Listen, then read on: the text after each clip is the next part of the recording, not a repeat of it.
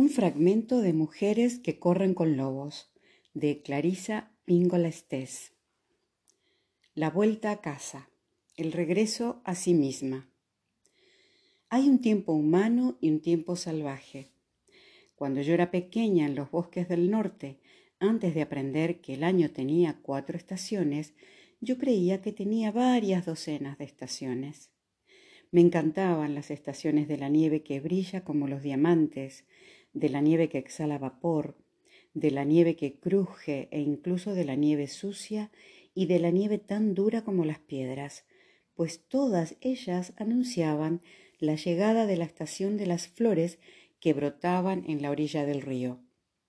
Las estaciones eran como unos importantes y sagrados invitados, y todas ellas enviaban a sus heraldos, las piñas abiertas, las piñas cerradas, el olor de la podredumbre de las hojas, el olor de la inminencia de la lluvia. Nuestra piel también tenía sus ciclos, reseca, sudorosa, áspera, quemada por el sol y suave. La psique y el alma de las mujeres también tienen sus propios ciclos y estaciones de actividad y soledad, de correr y quedarse en un sitio de participación y exclusión, de búsqueda y descanso, de creación e incubación, de pertenencia al mundo y de regreso al lugar del alma. Cuando somos niñas y jovencitas, la naturaleza instintiva observa todas estas fases y ciclos, permanece como en suspenso muy cerca de nosotras y nuestros estados de conciencia y actividad se producen a los intervalos que nosotras consideramos oportunos. Los niños son la naturaleza salvaje y sin necesidad de que nadie se lo diga, se preparan para la venida de todas estas estaciones, las saludan, viven con ellas y conservan recuerdos de aquellos tiempos para grabarlos en su memoria, como en un diario de los olores de aquella época, el corazón sereno, la sangre ardiente y todas las imágenes de sus mentes. Antaño vivíamos todos estos ciclos y estas estaciones año tras año y ellos vivían en nosotras. Nos calmaban, bailaban con nosotras, nos sacudían, nos tranquilizaban, nos hacían aprender como criaturas que éramos, formaban parte de la piel de nuestras almas una piel que nos envolvía y envolvía también el mundo salvaje y natural, por lo menos hasta que nos dijeron que en realidad el año solo tenía cuatro estaciones y las mujeres solo tenían tres, la infancia, la edad adulta y la madurez, y eso era todo. Pero no podemos caminar como unas sonámbulas envueltas en esta endeble y descuidada mentira pues ello da lugar a que las mujeres se desvíen de sus ciclos naturales y espirituales y sufran sequedad, cansancio y añoranza. Es mucho mejor regresar con regularidad a nuestros singulares ciclos espirituales, a todos y cada uno de ellos. El siguiente cuento se puede considerar un comentario acerca del más importante de los ciclos femeninos, el del regreso a casa, a la casa salvaje, a la casa del alma. En todo el mundo se narran relatos de criaturas misteriosamente emparentadas con los seres humanos, pues representan un arquetipo, una ciencia universal acerca de la cuestión del alma. A veces los cuentos de hadas y los relatos populares nacen de la conciencia del lugar, concretamente de los lugares espirituales. Este cuento se suele narrar en los fríos países del norte, en cualquier país donde haya mares helados. Circulan distintas versiones entre los celtas, los escoceses, las tribus del noroeste de Norteamérica y entre los siberianos e islandeses. Esta versión especialmente literaria que escribí para mis pacientes y para su uso en las representaciones teatrales la he titulado Piel de foca, piel del alma. El cuento gira en torno al lugar de donde procedemos, a aquello de lo que estamos hechas y a la necesidad de que todas utilicemos nuestro instinto con regularidad para poder encontrar el camino de vuelta a casa. Piel de foca, piel del alma. En una época pasada, que ahora ya desapareció para siempre y que muy pronto regresará, día tras día se suceden el blanco cielo, la blanca nieve y todas las minúsculas manchas que se ven en la distancia son personas, perros u osos. Aquí nada prospera gratis. Los vientos soplan con tal fuerza que ahora la gente se pone deliberadamente del revés las parcas y las botas. Aquí las palabras se congelan en el aire y las frases se tienen que romper en los labios del que habla y fundir a la vera del fuego para que la gente pueda comprender lo que ha dicho.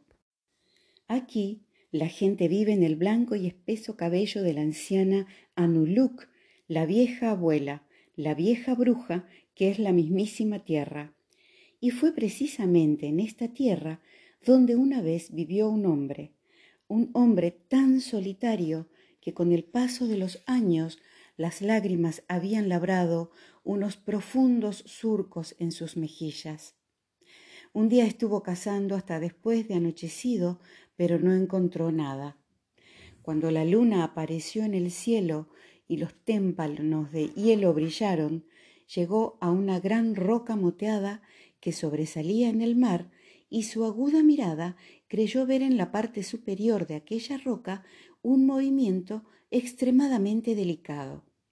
Se acercó remando muy despacio a ella y observó que en lo alto de la impresionante roca danzaban unas mujeres tan desnudas como sus madres las trajeron al mundo.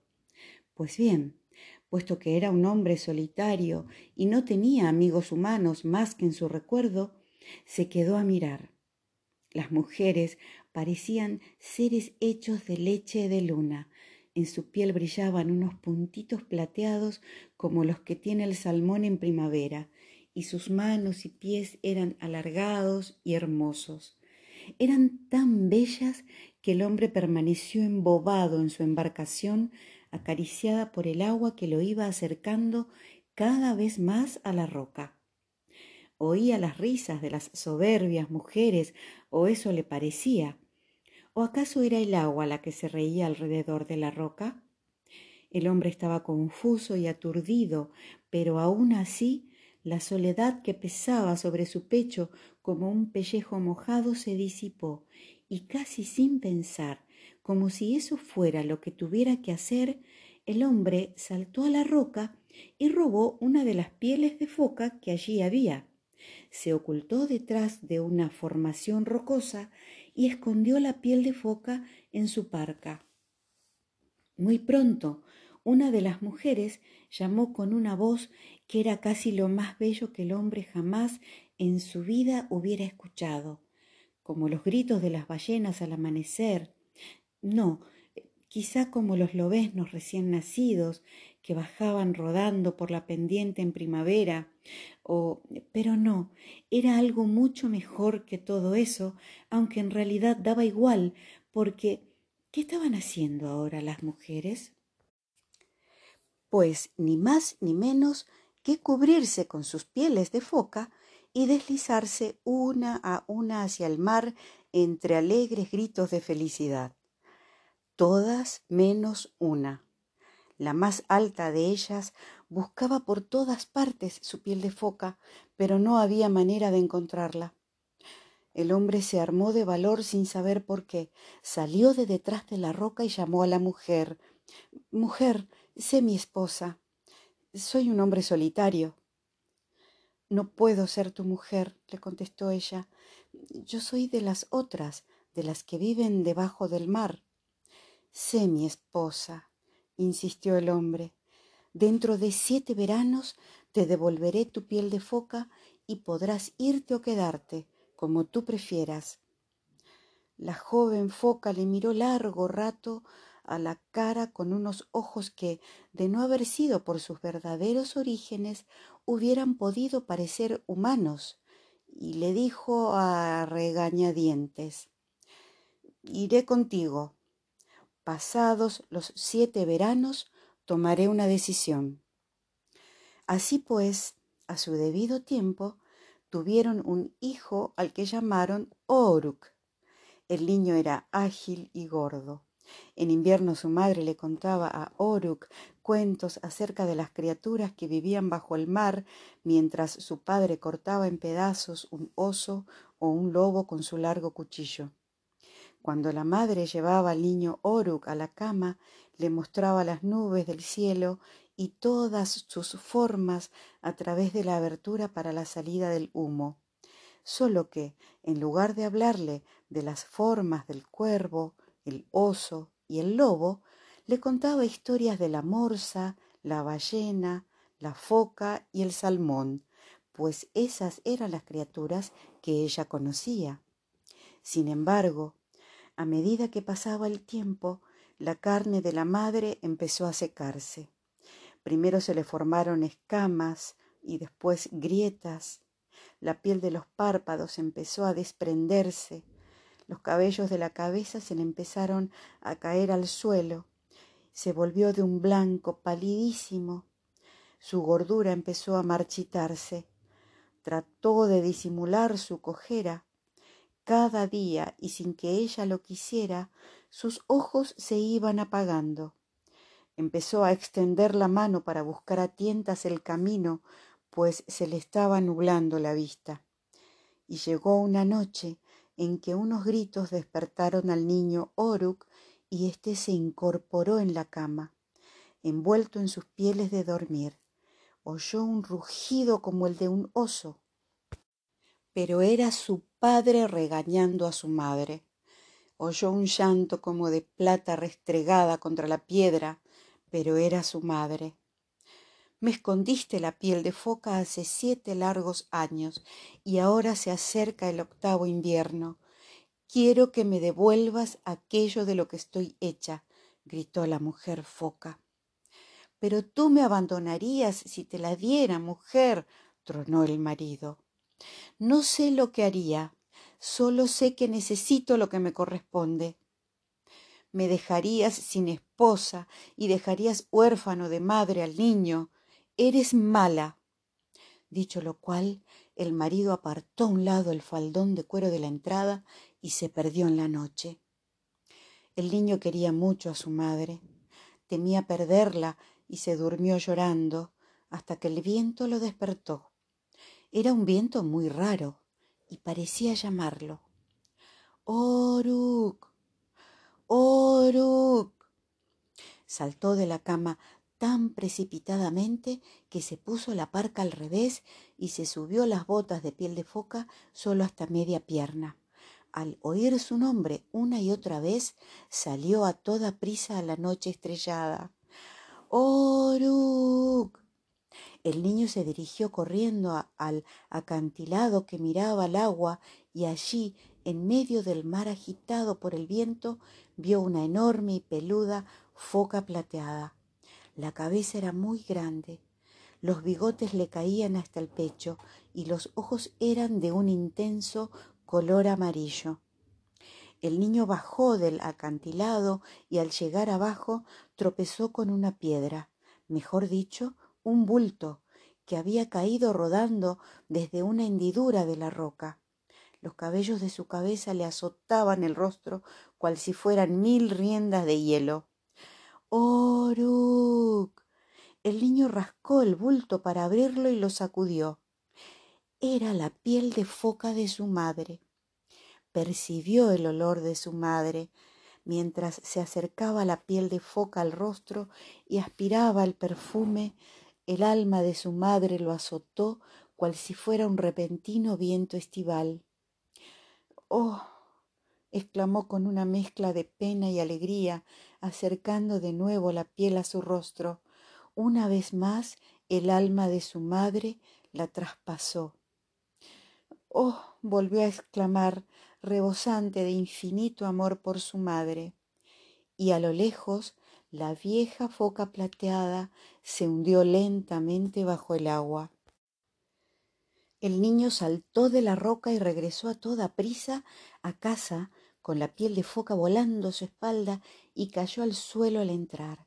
Su madre lo levantó junto con la piel de foca y cerró los ojos agradecida por haberlos recuperado a los dos sanos y salvos. Después se puso la piel de foca. Madre, no lo hagas, le suplicó el niño. Ella lo levantó del suelo, se lo colocó bajo el brazo y se fue medio corriendo y medio tropezando hacia el rugiente mar. Madre, no me dejes, gritó Oruk, y de repente pareció que la madre quería quedarse junto a su hijo, pero algo la llamaba, algo más viejo que ella, más viejo que él, más viejo que el tiempo. Madre, no, no, no, gritó el niño. Ella se volvió a mirarle con unos ojos rebosantes de inmenso amor. Tomó el rostro del niño entre sus manos e infundió su dulce aliento en sus pulmones una, dos, tres veces. Después, llevándolo bajo el brazo como si fuera un valioso fardo, se zambulló en el mar y se hundió cada vez más en él. La mujer foca y su hijo respiraban sin ninguna dificultad bajo el agua. Ambos siguieron nadando cada vez más hondo hasta entrar en la ensenada submarina de las focas, en la que toda suerte de criaturas comían, cantaban, bailaban y hablaban. La gran foca macho plateada que había llamado a Oruk desde el mar nocturno lo abrazó y lo llamó nieto. ¿Cómo te fue allí arriba, hija mía? preguntó la gran foca plateada. La mujer foca apartó la mirada y contestó Hice daño a un ser humano, a un hombre que lo dio todo para tenerme, pero no puedo regresar junto a él, pues me convertiría en prisionera si lo hiciera. ¿Y el niño? preguntó la vieja foca. ¿Y mi nieto? continuó la vieja foca macho. Lo dijo con tanto orgullo que hasta le tembló la voz. Tiene que regresar, padre. No puede quedarse aquí. Aún no ha llegado el momento de que esté aquí con nosotros. Y se echó a llorar, y juntos lloraron los dos. Transcurrieron unos cuantos días y noches, siete para ser más exactos, durante los cuales el cabello y los ojos de la mujer foca recuperaron el brillo, adquirió un precioso color oscuro, recobró la vista y las redondeces del cuerpo y pudo nadar sin ninguna dificultad. Pero llegó el día del regreso del niño a la tierra. Aquella noche el viejo abuelo foca y la hermosa madre del niño nadaron flanqueando al niño. Regresaron subiendo cada vez más alto hasta llegar al mundo de arriba. Allí depositaron suavemente a Oruk en la pedregosa orilla bajo la luz de la luna. Su madre le aseguró, Yo estoy siempre contigo. Te bastará con tocar lo que yo haya tocado, mis palillos de encender el fuego, mi cuchillo, mis nutrias y mis focas labradas en piedra para que yo infunda en tus pulmones un aliento que permita cantar tus canciones. La vieja foca macho y su hija besaron varias veces al niño. Al final se apartaron de él y se adentraron nadando en el mar. Tras mirar por última vez al niño, desaparecieron bajo las aguas, y Oruk se quedó porque todavía no había llegado su hora. Con el paso del tiempo, el niño se convirtió en un gran cantor e inventor de cuentos que, además, tocaba muy bien el tambor y decía a la gente que todo se debía a que de pequeño había sobrevivido a la experiencia de ser transportado al mar por los grandes espíritus de las focas. Ahora, en medio de las grises brumas matinales, se le puede ver algunas veces con su kayak amarrado, arrodillado en cierta roca del mar, hablando al parecer con cierta foca que a menudo se acerca a la orilla. Aunque muchos han intentado cazarla, han fracasado una y otra vez.